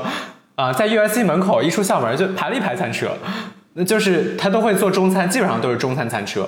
哇，你们好棒啊！但就是有一些很快手的那种快国内的快餐的形式，但是它是中国人做的，所以更贴近国内的口味。那玩意儿我们吃了挺久的，我们常吃什么鱼香肉丝啊，还有什么椒盐鸡翅，对吧？我记得比较清楚。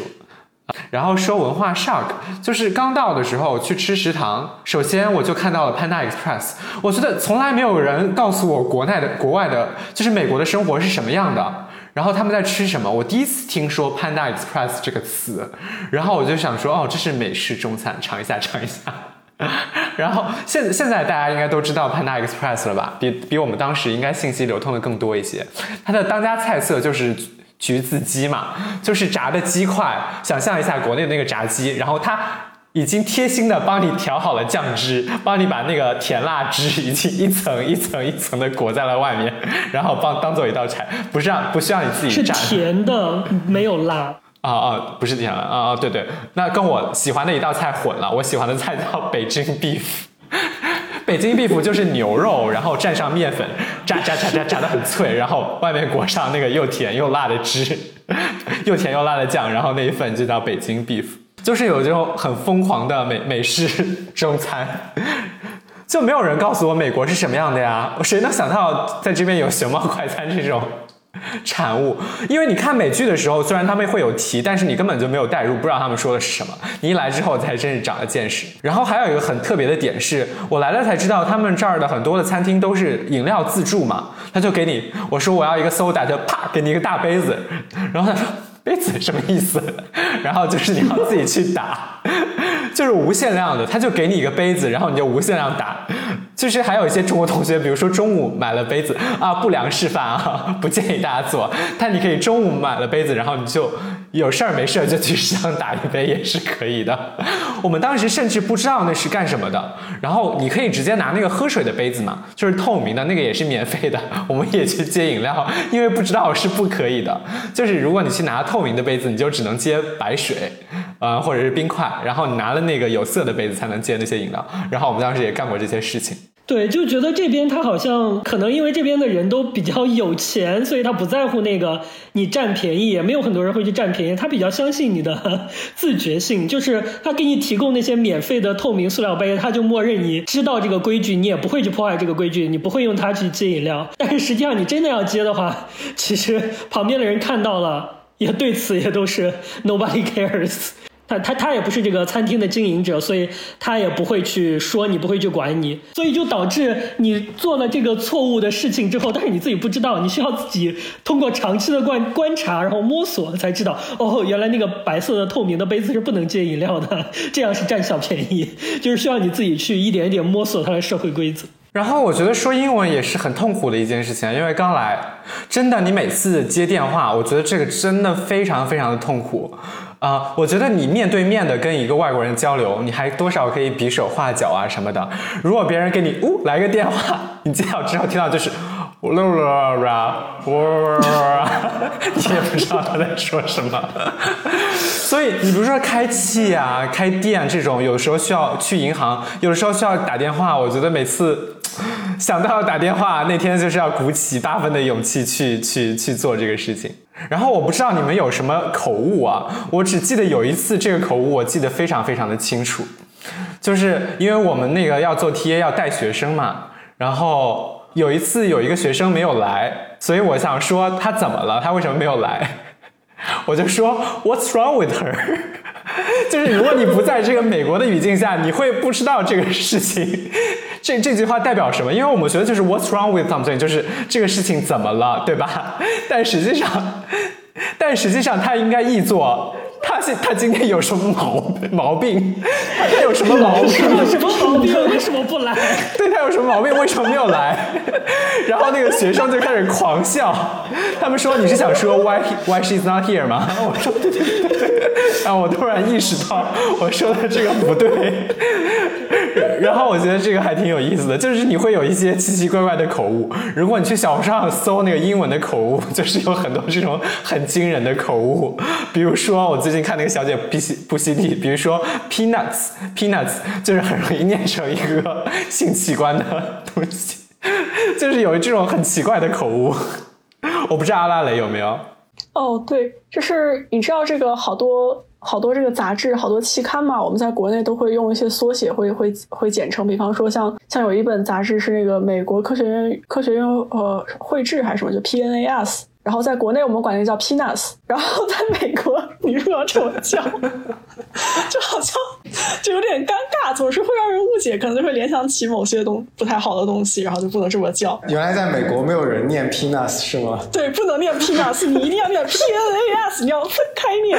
哦，所以 peanuts 不能读 peanuts。哦，原来有这个。不要读 peanuts，就是是为什么我知道？就是是因为有一次组会的时候，我们有一个有一个学生，然后呃，这个当时就 report 一些东西，然后就说起谁谁。谁可能在 Peanuts 上面发过个什么东西，就用 Peanuts，然后下面人笑了。然后我当时说：“哦，原来不能这么念。”对，有一些简称会不一样，真的不一样。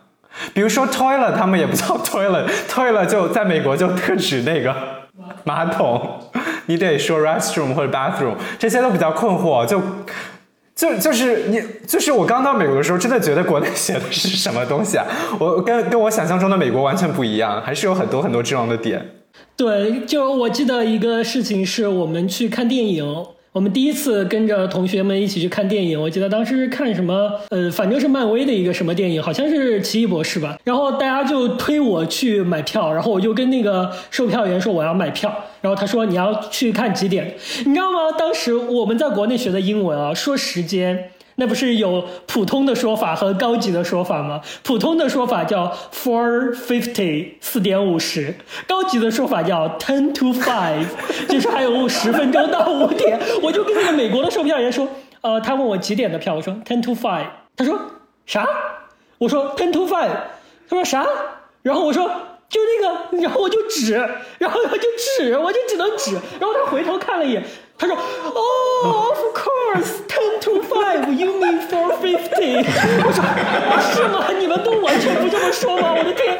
而且就算你们不经常这么说。”难道你们从来没听过，还是你们从来就不这么说？我就非常 confused，他好像就完全没有听过 ten to five 是什么意思一样。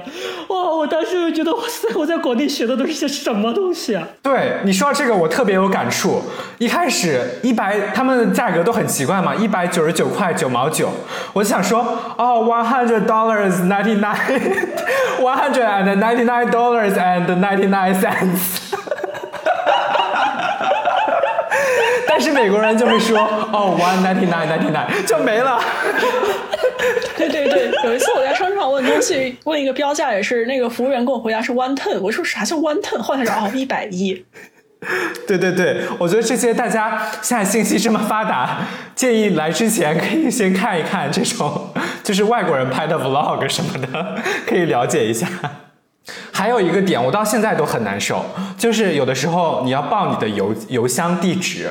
然后他就会给你搞一个什么 a s alpha b s beta，什么什么巴拉巴拉巴拉巴拉，你因为你你要念什么 E D G，他都根本听不清楚。然后我觉得每次念都很痛苦，就是念完之后他会整个整个再来一遍。比如说啊 b s boy，哎不是，他们还不说 b s boy，b s 什么东西啊？就他们整个有一个你自己搜索，他们有一个简称的那个这个叫习惯。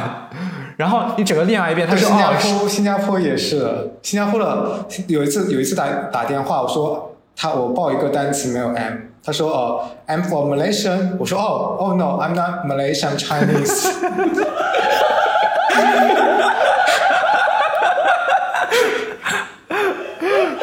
他们的 M 是 Malaysian。对对对，反正他们就整个有一套他们自己的体系，然后他整个搞完一遍之后，他又整个念一遍，所以是，所以是 A 二次什么 B 二次什么，我说不对不对不对，刚才那个应该是什么？他说啊，是是是，重新再说一遍，他又所以就一直要翻来覆去，这非常的痛苦，所以建议大家就是用非常好说的，不会搞错的，没有什么 M N 什么什么 G D 这种，会比较 比较折腾自己。对，这个有点像以前上高中，不是英语老师跟你们对那个单选题的答案，啊他有时候会把那个 A B C，对 B 是 B boy，dog，但是他们然后不用 D 是这种 dog，对。我觉得刚才那个确实非常有意思啊，因为这个口误，口误这个事情就是你作为一个外国人很难免的。但是我个人的一个观察是，其实我不知道这算不算他是他们尊重外国人的一种方式啊，就是他不会觉得你英文不好，就是除了在特殊的场合之外，就是你说错了，他也会非常认真的听你说，然后想要理解你表达了什么意思，他就不会以你是外国人为前提去理解你说的话。就是他也不会觉得，哎，这个词是外国人很容易念错的，所以你是不是想说那个？他听不懂，他就会直接问你，哎，那你在说啥？他就是听不懂。然后就像我们的话，我们可能听到一个外国人洋腔洋调的跟我们说中文，然后我们会觉得说，哎，他可是这个外国人，那我猜一下，他这个词不 make sense 的时候，我猜一下他想说什么。我发现很多美国人他其实不会猜，他听不懂，他就是听不懂。我不知道这是他们尊重的一种方式，还是他们懒的一种方式，但是这是我的一个观察。哎，我真的还有一个问题，就是大家在这边有没有交到什么当地的朋友啊？我很好奇，就特别是壮壮，因为我知道在美国交当地的朋友应该是非常非常的困难，所以这个问题主要是抛给壮壮。你有认识什么新加坡的好友吗？我感觉我认识的新加坡的关系还不错的，都是比如说我老婆的同事的朋老公什么的这种。就就是虽然他是新加坡人，但是跟你有关系。对，就比如说我老婆有一个很好的朋友，然后她特别关系特别好，我经常去她家，然后跟她老公也混得很熟，就跟他们是华，大陆人吗？就是我老婆的同事可能是中国人，但她嫁了一个新加坡老公，这种，哦然后这种就会混得很熟，但主动接触新加坡人好像也不是也不是很多，嗯，对。所以即使在亚洲国家，这个跟当地人的，可能你们也是中国同学太多了。对，所以不需要吧确实是的。对，大部分人都是中国，都都是中国人，很少有新加坡人，感觉不是很容易能接触到 local。其实有一个与此相关的问题，就是我觉得可能刚来到一个陌生国家的时候，大家也会像就是换算成人民币一样有一个执念，就是说，哎，我既然都出国了，我是不是得努力融入一下所谓的本地人的圈子？我不知道，就是大家有没有，就是可这个问题可能可以扩展一下，就是你有没有接触到，你有没有交到一个所谓的本地的朋友，以及如果没有的话，你当时有没有就是这个执念去努力尝试想要融入一下所谓本地人的圈子？我觉得我可能一开始来的第一周还是想努力的接受一下新的生活，然后一到 PhD 开学就已经完全打消了这个念头。我靠，怎么这么忙？我还是 先毕业再说吧。已经完全、完全、完全失去了融入这个社会的，其实也不需要融入了，就是但就没有主动的去接触本地的新加坡人这种，嗯，不多。哎，那你现在在澳洲有打算认识一些澳洲人吗？啊，你们在教授难免的要要互相 social 一因下。为因为同事同事很多都是都是本地人，所以难免要打交道。对，我觉得这是就是像我们来说，就是它都是交交往都是必然的。然后我想说，就首先我们在系里面，然后我们这一集中国人特别多，对吧？等于有五个中国人，还是只是物理系的。如果包括其他系的中国人、大陆人就更多了，而且其中可能百分之八十是科大的，所以我们本来就是交流密切，所以根本就不需要你认识本地的同学。而且我刚到了第二天，我记得那个印度同学就是来问我，也是我们组的，他说你看过《三体》吗？我当时英语很差，所以我就不知道跟他说什么，然后聊两句我就有点聊不下去了，就整个氛围非常的尴尬，然后他就默默的走开了，因为他是一个很开朗的印度同学，他也可能就是读了《三体》很震撼嘛，想跟我交流，好不容易碰到一个中国人，但是当时真的是。因为你英语不好，你就有一点害羞说那些东西，所以就整个聊聊了两句，首先你就聊不下去了。然后这就是我的初次尝试。后来就是我们除了系里同学玩的比较多之外，确实跟呃国外的同学玩的比较少。但我们有尝试过一两次跟系里面国外的同学一起打桌游，就有去到那个外国同学的家里玩桌游。但后来好像大家又渐行渐远，玩了两次之后，他们也有来到过我们家啊，对他们也来过我们家，而且就我们租的房子的地方，然后玩桌游什么的。后来好像等过了 qualify 之后，大家好像就比较也没有共同上课了嘛，是共同上课的时间越来越少了。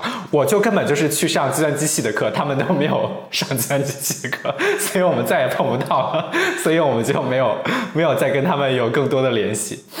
啊，还有一个尝试是我跟马明远有去一个算是算算是宗教组织的这种 party 嘛。对 Christian 的一些人，他们专门组织的一些接纳各个国家来的新的留学生的这么一个群体。所以这个刚才我说的那个观察，其实就是我对比他们这个群体发现的，因为他们这个群体就一经常给留学生组织活动，他们都知道你们是从国外来的，所以你们可能哪些哪些地方不对，说英文可能不熟练，所以他们就会抱着一个我们听那些洋腔洋调的外国人说话的心态来听我们说话，而且有的时候会努力的帮我们解释，然后跟别人解释我们在说什么。就比如说我，我记得我说了一个词，我想说这个 vehicle 这个词，但是我当时我就记不清楚它发音。我跟一个美国人我说 vehicle，我就是把 v 那个发成了那个双元音 i，就是我说了个 vehicle。然后那个美国人就是当时就是一副啊你在说什么我听不懂。但是这个 Christian 的这个 group 里边的他们那个人，就是他们可能太经常跟非常了解大家的口音，他们就立刻反应过来说哦，就是你知道他刚才说的其实想说 vehicle。然后我就在想，哦，所以这个所谓这些美国人里边也是有人是抱着这种听外国人说话的心态在帮我们解释的，但是正常的美国人就不会这么做。但后来我们就是它等于是一个美国 party 的文化，加上一种亚裔的接纳的感觉，然后有一些宗教的性质，但是它其实它不会宣扬他们的宗教了，只是抱着一个乐善好施的心来来组织这个活动。它的 base 可能是在 UCLA，后来在 USC 有发展。就是我们去参加过几次，但它由于很像美国的那个 party 的文化，就是大家一起，就是拿着饮料，然后拿着一些食物，然后大家就开始跟陌生人 social，所以后来我们就去了几次之后，哎，觉得有点 overwhelming，因为你整个晚上都是需要跟陌生人不断的交谈的一个一个地步。那如果现在现在的我去，可能呃接受的会更好一些。嗯，当时确实是有点 overwhelming 了，后来觉得不去了。但当时有认识一个泰国的朋友，后来我们还有一联系，还帮他搬家什么的，包括现在还有一些联系。我觉得还有一个有意思的点是，我认识了两个 A B C 是我的学生，因为因为他就是 A B C 嘛，然后他就很 chatty chatty 就很健谈，所以我我带那个实验的时候，我就跟他们聊的很多。我觉得在美国这种地方，他他还还是挺人情社会的吧。就是不管是你去面试啊什么的，如果你真的是跟那个面试官很熟，那就是人之常情嘛，大家肯定会觉得就给你一些优惠啊什么的。我啊，我 have to say，当时也是给他们一些分数啊，分数上的优惠，因为后来也活得蛮熟的，然后我们还一起出去吃饭。就是两个 A B C，他的中文说的很烂，但他他爸妈会要求他在家里说中文。而且他还分享了一个故事，就是他在家必须说中文，因为他如果不说的话，他爸开着车，如果他在后座说英文，他他爸就会回头直接一巴掌甩在他的脸上。就是他在家不能说英文，只能说中文。而且他是一个国防生，就是就是美国这边也有国防生。就是跟国内国防生不一样，国内的国防生不是你的分数可能比其他学生还要低一些嘛？但美国的国防生的概念是你可能比普通学生更优秀一些，因为它是包括你学费的，等于是一个赞助。当然，你你毕业之后。你要去军队里服役啊，这些好像是跟国内一样的，这就是我我总共的努力。后来那个过了 qualify 之后，然后特别是疫情之后，我们我们就完全只跟中国的同学玩了。就我们的视野里，中国同学大概已经十几二十个人，再也不需要跟外国人 social。不是阿拉蕾在美国有什么努力吗？哦，我的话是一开始也是主要跟中国人玩，后来发现觉得这样不太行。这个你对这个世界的认知是有缺陷的嘛？这个来美国总得知道这个美国社会是怎么运转的嘛？然后我就会去刻意的去找一些本科生会去聊一聊，就美国这边的本科生聊一聊，你没有什么负担，反正反正他们会比较崇拜你嘛，然后你就会可以跟他们乱说，然后他们也也知道你英语可能不是很行。然后后来我还发现一个骚操作是什么？是是我有时候会去朋友的实验室里面坐一坐。就去人家实验室或者去人家的办公室坐一坐，然后坐着坐着坐着就把他们整个实验室人全聊了个遍，从美国人到他们的老板，再到其他的中国学生，再到博后，全认识我。然后就是混着混着就成他们实验室编外人员。我我我我至少这样子混过两个实验室，然后就都很熟，然后熟到他们的 PI 都这个就就对就都知道我是哪号人都知道了。然后你知道这个前两天我不是拿到一个小礼物嘛，就是那个你们你们那个英伟达那个那个出那个尺子那个小纪念品。然后那个纪念品也是我最近刚跟一个 CS 系的一个人刚混熟，然后他送我的。然后送我的，我扭头就拿着这个尺子就去我我们化学系我朋友的实验室，然后就去给人家的 PI 去秀，看我刚拿了一个这样的尺子，就就是很有意思。这个反正我就是各种去这个找人聊，就刻意的聊，刻意练习。所以阿拉蕾是一个比较好的示范，就是其实，在国外你你怎么怎么选择都可以。其实你去一些比较主流的留学国家，特别是你想象中 U S C 这个名字一出来，你就知道它的中国人非常 U University of so many Chinese，对吧？我没有，还是 of speaking Chinese，anyways，就是。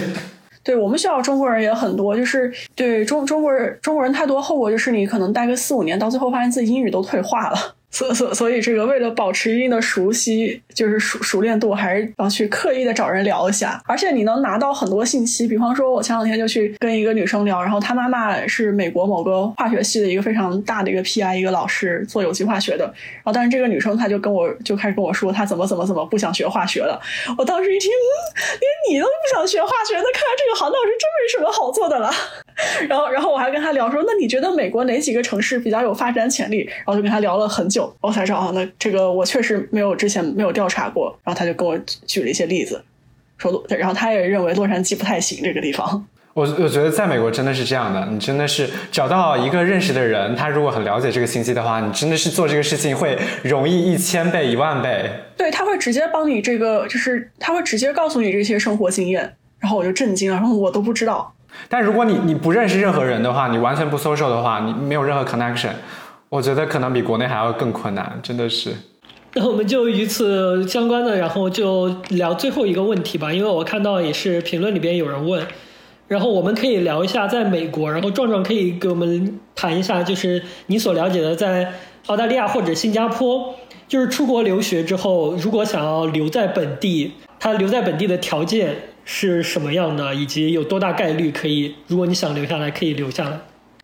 新加坡的话，我新加坡跟澳大利亚，我了解到其实博士都挺好留下来。就是如果是读了博士的话，在新加坡和澳大利亚找到，只要你找到一份工作，凭六个月的工资条，应该都可以升到 P 啊，就时间的问题，它会比美国容易很多。只要你有博士学位加六个月的 pay slip。那它时间大概是一般是多久？澳洲我不知道，但新加坡我知道，原来很快。原来可能你拿到了六个月的 pay slip 申请之后，如果如果是 PhD 的话，一年之内基本上一定可以拿到 PR。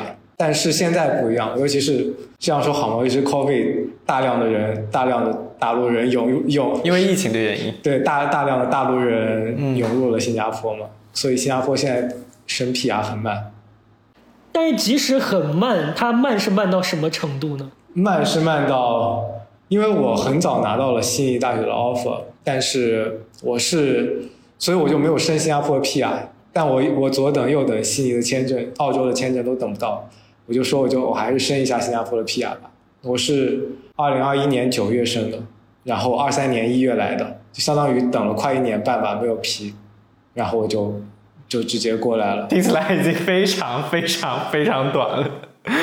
相对于在美国来说，相对于美国来说，澳大利亚我了解到是 PhD 也比较好申批啊但我不知道多久。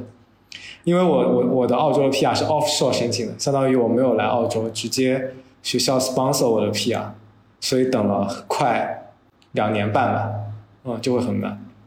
那我觉得这个都是很短的时间了，算是。对，那是阿拉蕾还是小歪？你来介绍一下美国我们了解到的情况呢？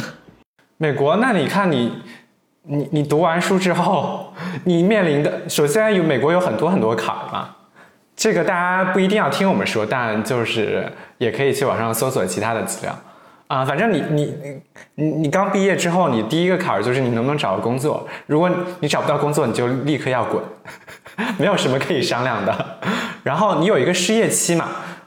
美国刚毕业，你可以申请一个实习，这个叫实习工作签证、实习签证。I don't know，我我不知道要怎么翻译 OPT，啊大家可以搜索那个美国 OPT。它总之是你在美国有一个学历之后，你可以有一个一年的实习期，在这一年之内，你可以在美国工作，但前提是你要有工作。如果你没有工作的话，是六十天还是九十天？它有一个失业期，你们找不到工作你就拜拜。你再再待的话，你就是非法拘留，你就得走啊。假设你现在找到了工作，你运气很好，那你就可以用你的这个实习期来工作。实习期分两个，如果你是普通的呃非 STEM，STEM 就是 Science 什么什么什么什么 Engineering 什么什么什么的专业，啊，大家可以去搜那个 STEM 的整个专业的列表。嗯，如果你是 STEM 专业的话，你是有三年的时间来完成你的实习。如果你是非其他专业的话，那你就只有一年的时间，在这一年之内，你可以去抽，或者一年或者三年的时间内去抽他们的啊工作签证，我们就是都叫 H1B 嘛。我们已经抽了两年了，而且我们两个人抽了两年都没有中，他的中签率最近只有百分之 I don't know 三十，二十，我不知道。Anyways，所以你如果抽不中的话，这三年之后你就得滚。这对我们来说，我们还可以再抽，马上就要抽第三次了，然后明年还有一次，抽不上我们就得滚了。所以你们一共可以抽四遍，就是八次机会。对对对对对对对，没错。这还不是绿卡啊，这些跟绿卡都毫无关系。绿卡是如果你工作单位很好的话，它可以帮助帮助你做。然后绿卡的话，它有几个层级。如果你真的是顶尖人才，像壮壮这样的大学教授的话，它可以走 EBA。就是大学教授的话是走 EBEA 的啊，那这样的话你就会比较快，你的你你时间会比较短。就算就算短的话，也到也得一两一一两年两三年，取决于他们那个。啊，操这个叫 process 的一个时间，因为它是没有什么排期的。如果像我们申请这个 EB 二，就是你是一个高级技术人才啊，对对，高级技术人才，OK，啊，那你就需要有排期了。它的排期是根据你的出生国家来排的，所以全球只有中国大陆、中国大陆和印度有排期，啊啊，像中国香港和中国台湾是没有排期的哈。好像现在香港跟台湾也也也算进来了，好像是，就好像也有排期了。嗯，啊，是也有也有排期了是吗？那印度是最长的，但我们也是啊不遑多让，maybe 要排个五六年吧，那四五年至少。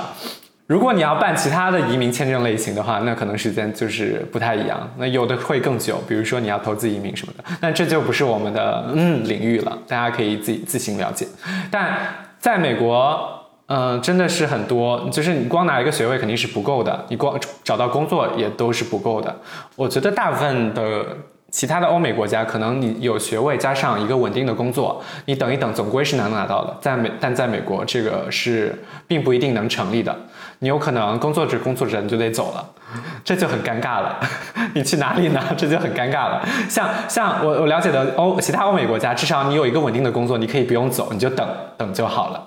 对，特别是这一呃这一年以来，这个裁员又这么严重，可能很多人他一份工作丢掉以后，再找下一份不是很容易，找不一旦如果找不到下一份工作，可能就是得回国了。对，如果你要你要想好来美国留学的话，你得考虑到这些风险。如果你去澳洲、加拿大、啊欧洲、瑞士这种瑞士、英国这种国家，嗯，这方面的风险会稍微小一些。对。美国就是，如果你的心态很容易波动，很容易受这种外界这种因素影响的话，一定要做好心理准备。这个这是个持久战，因为因为我个人就是我不是很能承受得住。如如果有一些风吹草动，我就会很焦虑，就就听着就哇，太可怕了。我就很焦虑啊，马明远知道。所以就是在美国这种风险真的很大，而且就是完全看运气，没有任何办法。所以一次没中，两次没中之后的概率不会变高是吗？不会，都是一样。对，对，就是这边就是因为这个身份问题会导致你的生活、工作、学习，就是你不能完全自己操控，你是没有主动权的，你没你没有办法控制一切事情的进程。嗯，等到这期节目播出的时候，我们就已经知道今年有没有中了呢。最最最近小小红书上已经开始那个赛博。我觉得很赛博的一个事情，就是在网上办那个雍和宫，每年 一到抽工签的季节 就要办雍和宫。我觉得只有在美国会，美国抽这个会有这个事情。对我看到公众号上有什么有这种服务，说什么啊，这个帮大家去雍和宫，呃，什么烧高香，然后去这个祈求抽中 H E B，我都惊呆了。你这个事情就是完全完全百分之百的运气，没有任何其他你可以努力的成分。对对对，这个时候就感觉哇，个人的努力在这种历史进程中真的是微不足道，你想怎么争都争不出来。哎呦。呃，总之这个就是也是我们回答了一下评论里边，应该有好几个人提出来的，然后有关心这个问题。但是呢，要是公平的来说，其实在美国虽然会有这方面的风险，但是相对来说，他的工作机会是要比其他国家多一些的。就比如说像虽然像加拿大，然后像欧洲之类的，它的如果你找到工作的话，你留下来的概率非常高，但是前提是你找到工作。因为在这一些国家，它可能开放给外国人的职位就相对来说会比美国的机会少一点。如果大家真的有这个决定的话，毕竟它有可能会影响你接下来很长很长时间的人生，甚至来说你的人生，你出国和不出国会被彻底的改变掉。所以大家做这个决定的时候，就是要还是要考虑各方面的信息，但是保持一个轻松的心态吧。如果你觉得怎么样对自己比较好的话，就勇敢的去做，即使到最后没有留下来，然后总是会有一个去处的吧。我是这么想。我觉得大家放轻松吧，不要被我们吓吓到了。就像我当时刚来，我觉得我们刚来美国的时候，谁知道什么是 OPT 啊？我也不知道什么是 HEB，我不知道毕业能干嘛。我我甚至不知道什么是 Pan Express。就像壮壮说的，走一步看一步吧。你如果决定出国了，也不需要考虑的太多，反正。很多事情也不是人力所能达到的，你你就是保持自己的心态比较好吧。时间也差不多了，要不我们就在这里跟大家说再见吧。然后感谢两位来宾，然后希望你们这次玩的开心，然后也感谢各位听友听到现在。然后希望如果你有什么疑问或者是有什么评论的话，可以在评论区给我们私信留言跟我们交流。然后再次感谢大家，然后拜拜，拜拜拜拜，谢谢你们。